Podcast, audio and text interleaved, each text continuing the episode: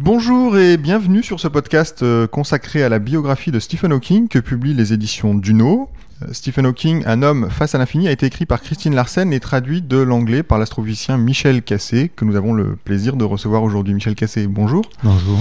Euh, Vous êtes directeur de recherche au CEA et à l'Institut d'astrophysique de Paris. Vous êtes spécialiste de l'univers à haute énergie, notamment nous verrons des trous noirs. Vous êtes aussi vous-même auteur de nombreux ouvrages de vulgarisation. Euh, Qu'est-ce qui vous a plu, qu'est-ce qui vous a séduit dans cette biographie de Stephen Hawking? Ce n'est pas l'élément euh, anecdotique euh, qui m'a séduit, c'est la capacité et la volonté de Christine Larsen de mettre à la disposition du plus grand public les concepts fondamentaux élaborés par Hawking, notamment ceux de trous noirs, mais aussi de cosmologie quantique, qui peuvent sembler euh, ésotériques, mais dans son élégante biographie, euh, Christine Larsen, qui est une physicienne et astronome elle-même, évite toute agiographie et présente un Hawking complexe et vrai. Jusqu'à présent, on le représentait comme une icône, euh, voire une pop star, et ceci, euh, à proprement parler, m'agace. Et donc, Christine Larsen n'est pas tombée dans le piège, et elle a montré un personnage très complexe, euh, quelquefois douloureux et très profond. Oui, en effet, oui, c'est ce qui frappe d'ailleurs dans cette biographie, c'est qu'on découvre euh, l'homme effectivement derrière le mythe et la, pop star, comme vous disiez. Alors, on apprend notamment qu'il est né le 8 janvier 1942, si on veut commencer par le, par le début. Euh, pour l'anecdote, hein, c'est 300 ans jour pour jour après la mort de Galilée. On apprend qu'il ne sut lire qu'à l'âge de 8 ans, ce qui rappelle un petit peu Einstein d'ailleurs, que c'est un enfant qui aimait bricoler, construire des modèles réduits. Et il a d'ailleurs dit que finalement, euh, il n'avait jamais grandi parce qu'il continue à poser des questions comment et pourquoi. Euh, donc ça, vous, d'ailleurs, vous semble recouvrir la démarche du physicien, ça Oui, absolument. Hawking ne cesse de nous rappeler que l'étude euh, des trous noirs et de la naissance de l'univers sont l'honneur de l'esprit humain, en réalité. Donc il, il entre à Oxford bon, à 17 ans, on le découvre un petit peu euh, barreur en, en aviron. Il commence au début des années 60 et il explique que à cette époque-là, la physique des particules, euh, pour lui, ressemblait à la botanique. Il dit il y avait toutes ces particules, aucune théorie. Par contre, la cosmologie se fondait sur une théorie bien définie, ce qui l'a séduit apparemment. Euh, pour autant, Michel Cassé, à l'époque, la cosmologie n'a pas encore acquis ses, ses lettres de noblesse. Certes. Mais elle représentait un, un corpus cohérent, fondé sur la relativité générale, alors que la physique des particules, en effet, mettait en scène une prolifération euh, de particules parce que, à l'époque, la, grande théorie de l'unification que visent les physiciens des particules était à son balbutiement. Hum, hum, hum. Alors, on, on voit que bon, la cosmologie, au début des années 60, on n'a pas encore découvert le fond diffus cosmologique, par exemple. Euh, ça vient au milieu des années 60. Il n'y a pas de consensus non plus sur l'expansion de, de l'univers, hein, puisque à Cambridge, je crois, Fred Hoyle défend toujours euh, les... Le steady state. Oui, mais Oui, alors je dois préciser L'état que le steady state inclut l'expansion de l'univers. Ce qui est permanent, c'est la densité de l'univers, si bien que pour combler les creux, Fred Hoyle et ses collaborateurs imaginent un champ de création, quelque chose qui crée des protons pour remplacer les protons qui se diluent. Donc l'expansion est partie prenante de ce discours, mais la théorie de la création permanente, si vous préférez, ou steady state, fait valoir que la densité de l'univers est constante. d'accord. Donc ça, c'est la théorie que défend euh, Fred Hoyle, qui lui donc ne croit pas à l'instant de la création. Finalement, c'est le Big Bang auquel il ne croit pas. On est Euh, si l'univers est permanent, il n'a pas besoin de création. Donc c'est une querelle quasi théologique. Alors Stephen Hawking, à cette époque-là, il n'a pas encore les moyens réellement de- de- de- de- d'entrer dans ce débat. Lui il commence sa thèse. Euh, alors il rêve de travailler d'ailleurs avec Fred Hoyle, mais il est orienté plutôt vers Denis Fiamma. Oui. Vous pouvez nous expliquer qui est, qui est ce personnage? C'est un cosmologiste de très grand talent et si généreux qui s'est toujours effacé pour faire valoir euh, l'importance des travaux de ses étudiants. Il reconnaîtra d'ailleurs plus tard que ça a été une chance de travailler avec lui. Et quand on voit les noms des physiciens qui sont sortis un petit peu de l'écurie, on va dire, Denis Fiamma, c'est impressionnant. George Ellis, Stephen Hawking, Brandon Carter, Martin Rees. On a là une, euh, une pépinière de talents euh, dont Hawking fait partie. Donc on imagine un environnement intellectuel quand même assez euh, À Cambridge, motivant à cette époque-là. Tout à fait. C'est un véritable nid, vous avez parfaitement raison de le souligner. Alors Stephen Hawking a 20 ans à peu près. Euh, bon, c'est là aussi que euh, se déclare sa maladie, qui quand même pèsera évidemment très lourd dans, la suite euh, des événements. On la diagnostique quelques semaines avant ses 21 ans, donc cette sclérose latérale amyotrophique, la maladie du neurone moteur. On lui apprend que c'est incurable, on lui apprend que c'est une détérioration du contrôle des muscles qui, qui, va se poursuivre, et on lui donne moins de deux ans à vivre à ce moment-là. Euh, alors lui, il est en thèse, évidemment, il se dit qu'est-ce que je fais euh, Il patauge un peu, il n'a pas encore réellement trouvé son sujet de thèse, apparemment. Son père demande à Denis Siamad d'intervenir pour qu'il accélère un petit peu la fin de sa thèse. Denis Siamad refuse et, il fait bien finalement. Vous avez parfaitement lu. Oui, en effet, ce fut une période très difficile pour lui. Mais il a fini par euh, définir un, un, sujet de thèse de la première importance grâce aux travaux de Penrose. Et ceci a trait à ce qu'on appelle la singularité initiale. Donc presque tout le monde croit aujourd'hui que le temps a pour euh, commencement le Big Bang et pour fin le trou noir. Mais comment rendre compte de cette chronogénèse, donc de la genèse du temps, et euh, de cette extinction de l'histoire dans, le trou noir? Euh, Cette question controversée a donc entraîné Hawking dans la, la, cosmologie spéculative et le temps imaginaire. Nous allons y revenir pas imaginaire au sens euh, fantaisie, mais imaginaire au sens euh, mathématique. Donc de nombre imaginaire, de racine de moins 1 si vous préférez. Donc Hawking est, si j'ose dire, euh, le père d'un second temps. J'exagère un peu parce qu'il était utilisé en physique, mais disons en cosmologie, c'était moins usité. Et ce temps imaginaire, a des vertus spatiales. C'est un temps qu'on peut parcourir dans les deux directions et qui peut dessiner un cercle ou une boucle. Mais nous allons y revenir. Donc là, il est effectivement, il s'inspire des travaux de Penrose hein, qui, a montré, je crois, que les trous noirs étaient des singularités. Qu'est-ce que c'est qu'une singularité en relativité C'est une catastrophe euh, conceptuelle. C'est une, une circonstance ou un lieu où le temps n'a plus cours, par exemple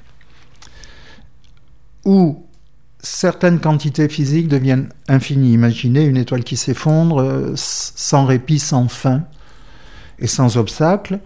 La masse de l'étoile se trouvera concentrée dans un point mathématique et la densité dans ces circonstances deviendra infinie. Voilà une singularité. Mais dès qu'on entend infini, on doit considérer que la théorie est fautive. Parce qu'infini, c'est un terme poétique, métaphorique, voire mathématique, mais pas physique. Hawking est le premier à, montrer que finalement le Big Bang était une de ses singularités Non, il a montré qu'elle était inévitable, avec Penrose d'ailleurs. Que c'est plus subtil que cela, que si l'univers n'est fait que de matière, alors quand on remonte le temps, quand on inverse la flèche du temps, on aboutit nécessairement à une singularité. Je dis bien nécessairement, à condition que l'univers ne contienne que de la matière normale.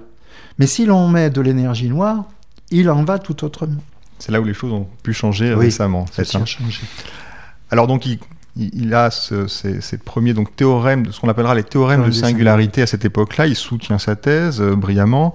Euh, on arrive tranquillement dans les années 70 et là, vraiment, on peut dire qu'entre 70 et 74, on a une explosion de, résultats, des travaux sur les trous noirs.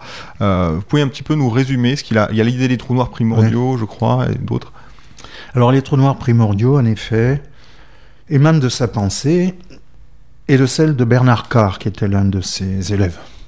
Quelle est l'idée d'ailleurs Il a montré que les trous noirs stellaires n'étaient pas les seuls à exister, que si on tenait compte de, des conditions très turbulentes de l'univers naissant, alors de petites irrégularités, ce qu'on appelle des perturbations de densité, des endroits peut-être plus denses que la moyenne, peuvent s'effondrer pour donner naissance à des petits trous noirs, et ceci euh, devrait subsister dans, l'univers actuel.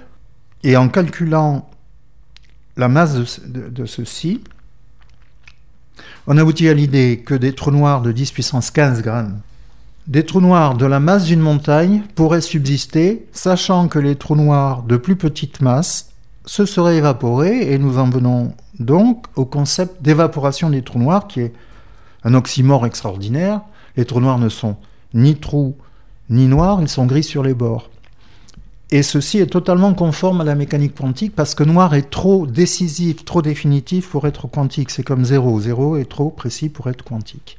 Si on fait intervenir un principe d'incertitude, alors les trous noirs rayonnent et on peut montrer en effet euh, de manière euh, relativement simple qu'ils rayonnent euh, d'autant plus vite qu'ils sont petits. Et je peux vous l'expliquer en une minute. Juste un, mot donc, sur les trous noirs primordiaux. Donc, il a quand même trouvé une façon de faire des trous noirs qui s'écartent de la physique stellaire, hein, qui était l'effondrement d'une étoile jusqu'à jusqu'à un trou noir.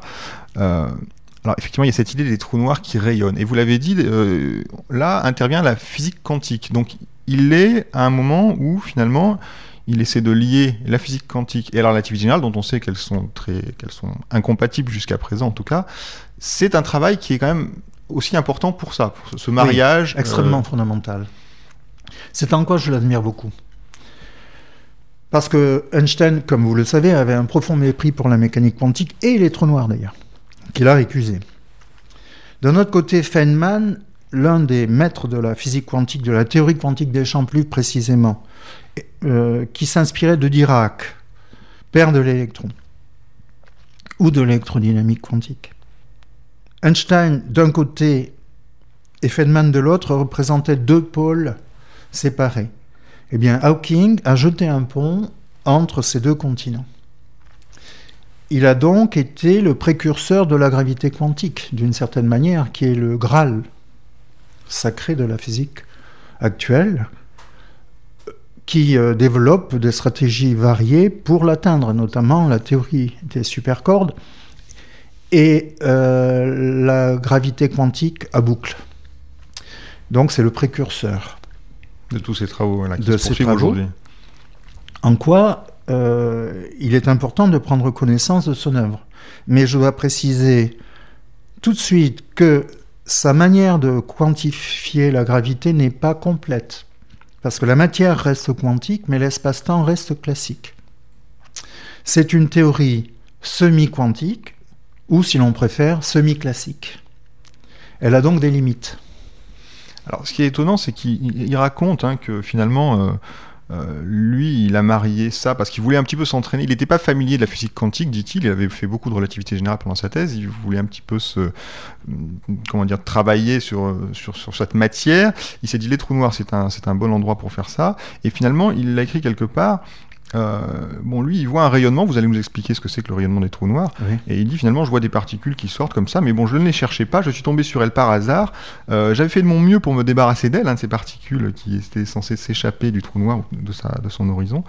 Euh, je me trouvais dans l'embarras, dit-il, et finalement, il accepte la découverte, dit-il, accidentelle, comme celle de la pénicilline. C'est assez étonnant, ça. C'est très étonnant. son idée tient au mariage du vide quantique qui n'est pas vide, puisque c'est une agence de relations publiques et de communication. Les physiciens quantiques imaginent des particules virtuelles qui circulent entre les particules réelles, justement, comme monnaie d'échange. Donc les particules virtuelles, notamment les bosons, euh, c'est-à-dire les photons d'un côté, les particules WZ de l'autre et les gluons, circulent entre les particules stables et durables qui constituent le monde de telle manière à véhiculer les forces. Donc le vide est, le lieu où les, forces, finalement, se développent. Donc il n'est pas vide. Donc si on fait euh, l'hypothèse de l'existence de ces particules virtuelles d'un côté, et si l'on considère que le trou noir a un horizon, c'est-à-dire un endroit qui sépare l'intérieur de l'extérieur et où la vitesse de libération est égale à la vitesse de la lumière, alors l'horizon devient tranchant et coupe les paires euh, virtuelles en deux, mais découper, détacher les membres de, ces paires, par exemple un électron et un positon, correspond à un empêchement d'annihilation, c'est-à-dire que si on sépare les deux pôles, ceux-ci deviennent durables, puisqu'ils ne peuvent plus s'annihiler, auquel cas découper une paire de particules virtuelles revient à les réaliser. C'est ce que Hawking a fait valoir. Donc les paires de particules virtuelles qui naissent à la frontière du trou noir, à cheval sur la frontière du trou noir, se voient coupées par cette frontière, comme par des ciseaux. Une particule tombe et l'antiparticule correspondante s'envole. Donc le trou noir rayonne. C'est celle qu'on voit, exactement. C'est ça l'explication. Donc ça, très beau, très, très beau raisonnement de Stephen Hawking à cette époque-là. D'ailleurs, qui est aussi d'autant plus impressionnant qu'il fait tout ça de tête. Enfin, il n'écrit pas des équations sur du papier. Euh, c'est quand même assez, euh, assez spectaculaire. Il dit qu'il a conçu une nouvelle façon de réfléchir, hein, d'une certaine manière. Je crois que les physiciens travaillent beaucoup aussi par la géométrie. C'est ce qu'il fait un peu dans, dans, dans, sa tête. Ça n'est pas le seul. Donc, effectivement, il souffre d'un handicap euh, profond, mais je pense qu'il reflète là la manière générale de procéder en physique théorique. Les images ou euh, les métaphores sont d'une importance capitale. Dans cette abstraction totale qu'est la physique euh, mathématique euh, formalisée. Alors dans les années 70, on l'a dit, plus de travaux et par conséquence plus de médailles, de prix. Stephen Hawking est intronisé à la Royal Society à 32 ans seulement. Euh, en 79, il obtient la chaire lucasienne de mathématiques, celle qu'a occupé Isaac Newton. Euh, et alors là, dans son discours inaugural, c'est assez étonnant, il prévoit l'unification totale entre la mécanique quantique et la relativité générale avant la fin du XXe siècle. Alors, il a été un peu optimiste. Euh, cette unification n'est pas encore achevée, si j'ose dire. Mais c'est un but, si vous voulez, c'est un idéal. Et il est important pour la physique de, d'avoir un idéal. Maintenant, on peut se demander pourquoi unifier. Est-ce que la tendance à l'unification, qui jusqu'ici a été tellement fructueuse, euh, peut être poussée aussi loin? D'aucuns prétendent que la gravité est la gravité, puisqu'il s'agit, selon Einstein, d'une déformation de l'espace-temps, alors que la physique des particules se situe dans l'espace-temps. N'y a-t-il pas là euh, une contradiction, ou plutôt une différence essentielle qui subsistera malgré tout? Je ne saurais dire, je suspends mon jugement pour l'instant. On continue sur le parcours de, Stephen Hawking, avec évidemment pour le grand public en 1987 l'apparition d'une brève histoire du temps, euh, qui reste 53 semaines sur la liste des best-sellers du New York Times. C'est un succès planétaire considérable. Et euh, les années 90 qui suivront marquent le passage de Hawking dans la culture populaire. Alors là, on le voit dans les Simpsons, euh, dans la série Star Trek. Pink Floyd reprend sa voix synthétique, l'utilise dans une de ses chansons, ça devient une star. lui d'ailleurs se gêne pas pour jouer un peu les oracles. Hein. Il prend peut-être. Est-ce qu'il prend la grosse tête? C'est une question que je vous pose. Il agace de temps en temps. Est-ce que c'est ça qui le tient éloigné du prix Nobel? C'est une question qu'on peut se poser. Non, non, c'est pas ça. Ce qui le tient éloigné du prix Nobel, c'est que sa prédiction des trous noirs primordiaux qui rayonnent n'a pas été justifiée euh, observationnellement ou expérimentalement. Mais je prends la plume pour dire que le temps est venu de la confirmation ou de l'infirmation des thèses de Hawking à travers deux instruments, euh, qui d'ailleurs euh, ont vu le jour en 2008, ou sont entrés en fonctionnement en 2008, qui sont le LHC, Large Hadron Collider, d'un côté, et le satellite Fermi, anciennement GLAST, de la NASA. Pour la raison que, si on n'a pas vu les trous noirs primordiaux rayonnés, c'est peut-être euh, faute de bon instrument, premier point. Et deuxième point, s'il existe des dimensions supplémentaires d'espace, comme le font valoir les théories peut-être les plus audacieuses du moment qu'on appelle théorie des supercordes, fondée sur une vieille idée de 1930 de Kaluza et Klein, qui fait valoir l'existence de dimensions bouclées d'espace, toutes petites, si petites qu'on ne les voit pas, alors la gravité pourrait être aussi forte que l'interaction électromagnétique à un TeV, auquel cas l'idéal de Hawking serait à portée de machine. Donc on est au seuil peut-être de tester les idées de Hawking. C'est ce qui lui manque aujourd'hui finalement. C'est exactement ce qui manque. Je n'espère qu'une chose, c'est qu'il obtienne le prix Nobel. Très bien. Bah, écoutez, merci Michel Cassé. Je rappelle le titre de l'ouvrage édité par Duno et que vous avez donc traduit Stephen Hawking, Un homme face à l'infini de Christine Larsen. Merci.